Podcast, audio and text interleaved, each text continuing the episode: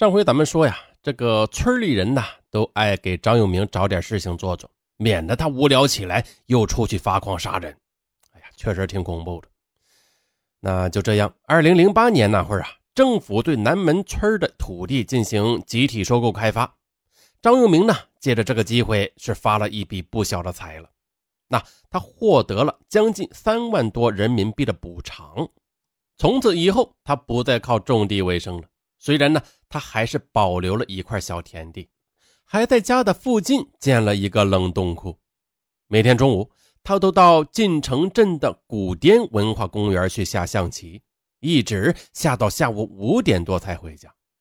他的棋友们回忆称啊，张永明其实人还是不错的，棋品呢也好，从来就没有发生过硬要毁棋的事情，而且棋也下得相当不错。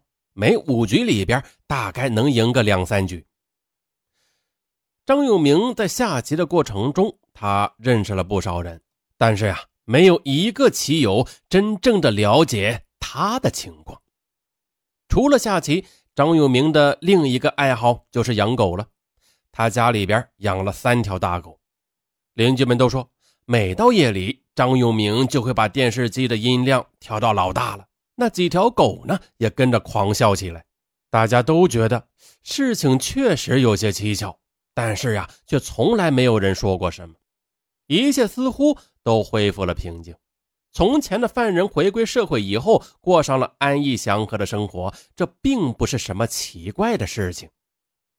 事实上，从2005年开始，就一直有男性青年陆续的在南门村莫名的失踪，直到2012年。累计失踪的人口已经达十七人了，不少失踪者的家人呢也都报了警，但最终结果总是不了了之。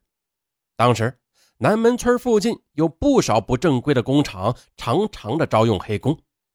鉴于失踪的那些都是年轻人，人们就猜测他们可能是去那工厂打工去了。所有人，包括警察在内，他们从来都没有想过这些失踪事件。居然会和这个可能有精神问题的杀人犯有关系。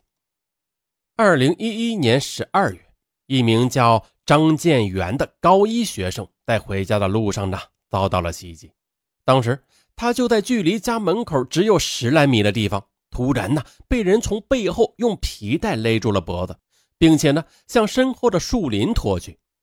张建元他奋力的挣扎呼救。家人听到了呼救声，连忙的赶来救人，发现勒着孩子的人不是别人，正是张永明。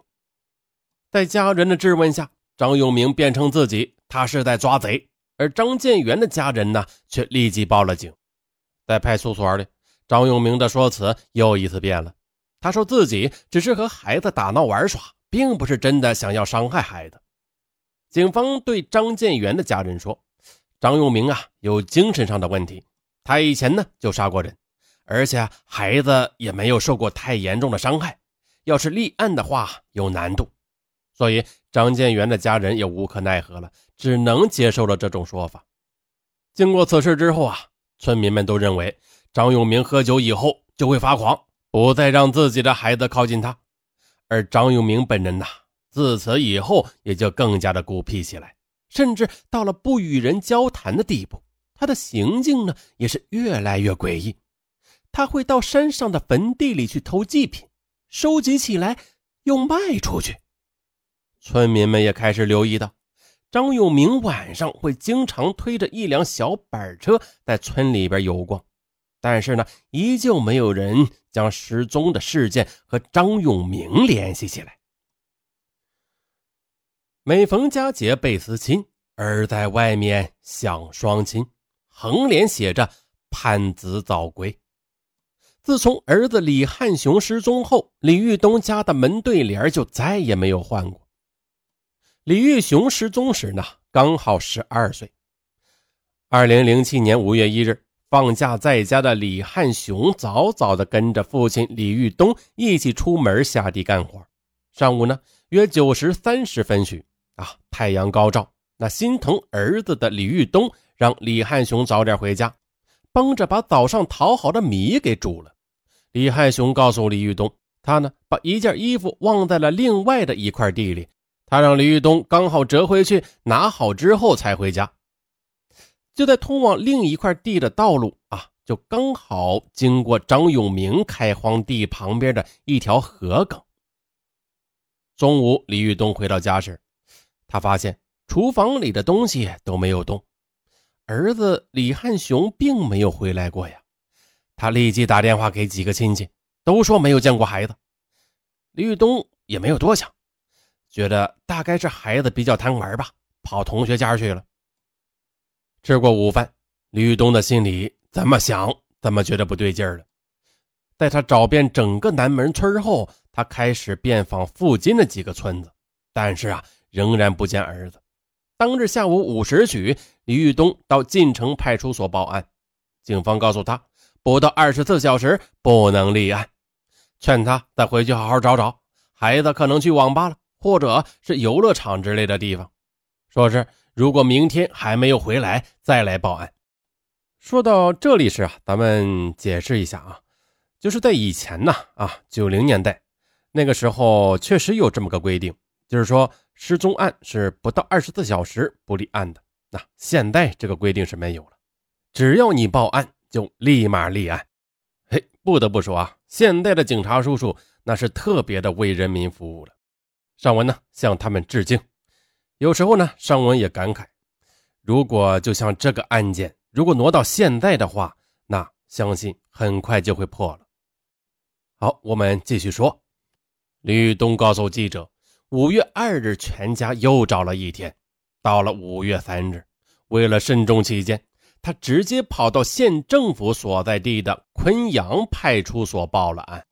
当时是刑侦队长田春接待的。他给我们做完笔录之后，告诉我们已经把情况上了网。如果我们有线索，就要通知他们。回家后的李玉东啊，他也不敢关门，他怕孩子回家后进不来。李汉雄离开干活的庄稼地后啊，同村的李桂英看到他出现在河埂上之后呢，便再也没有见到过了。按照李桂英的说法。那李汉雄不见半小时后，张永明便出现在了河埂上。他来回的在地上走了两圈，便也不见了。当时呢，还有其他在地里干活的人也都看到了。李桂英说：“但是啊，谁也没有上前去询问。”后来呢，李玉东又把这些情况反馈给晋城派出所。遗憾的是啊，还是没有得到警方的重视。他们只说知道了，我们会派人调查。但是最后也没有派人去调查。李玉东他后来说：“我们听说有拐卖人口用童工的事情，就在昆明玉溪的车站码头贴寻人启事。我们还假装买砖的，到砖窑里看看有没有十二三岁的孩子干活。从孩子丢了开始，我们也没有什么心情种地了，整天租车找孩子。结婚时攒下的五六万块钱已经花光了。”亲戚朋友们呐，送来的两三万块钱也花完了，人崩溃了，差不多就疯了。二零零八年，另外一个村庄凤凰山的杨明贵在放学的路上经过张永明的庄稼地，被张永明啊以帮忙抬木头的理由骗到地里。这时，张永明趁着杨明贵蹲下的瞬间。他拿着绳子从背后勒住他的脖子，杨明贵最终把勒在脖子上的绳子挣扎至断，这才得以逃脱。他回家后，杨明贵便把此事告诉父母。然而，他的父母并没有选择报警。村里人都知道啊，但他父母觉得孩子都回来了，身上也没有什么大事那就算了。不过，此事最终还是被另外一位失踪孩子的父亲谢顺生反映给了晋城派出所。谢顺生说，他打电话给派出所副所长田春啊，希望派出所呢能调查一下张永明。但是呢，一个礼拜之后，谢顺生得到的答复是去查了，张永明是个神经病。张永明再一次安全脱身了，一直到三年后。张永明把目标选在了同村人小张的身上，他们两家呢相距不过几百米。二零一一年十二月一日，小张上完晚自习，已经是二十二时左右了。从他就读的学校晋宁二中到家里呢，只有二百米的距离。小张走出校门大约五分钟后，他看见张永明空着手走在自己前边，相距十来步左右。就在下一个小坡时呢，小张小跑了几步，跑到张永明的前面去了。但此时他并不知道张永明已经悄悄地跟了上来。嗯，当时脚步很轻的。我一点声音也没有听到，我当时并不认识他，是后来听父母说才知道是一个村的张永明。就在离家大约只有二十米时，小张只觉得有一根皮带晃过自己的头，他左手本能的便抓住了皮带。在张永明勒着他拖着往前走时呢，他右手不停的用肘击着张永明的头部和腰部，左手呢则一直在抓着皮带。这一举动为小张的脖子提供了缓冲带，他呢确定能叫喊出声来，但他呢却没有叫。他觉得如果自己喊救命，可能会让张永明更加的失去理智，对自己更加不利。就这样被拖了大约五米后，小张隐隐约约中看到一个人从自己家中走出来，他开始大喊：“这里有个贼，快来帮忙啊！”张永明，他看见有人跑过来了，便立即松开手中紧握的皮带，转身想跑，却没想到被小张一手给抓住了衣服，最后跌倒在一棵大树下边。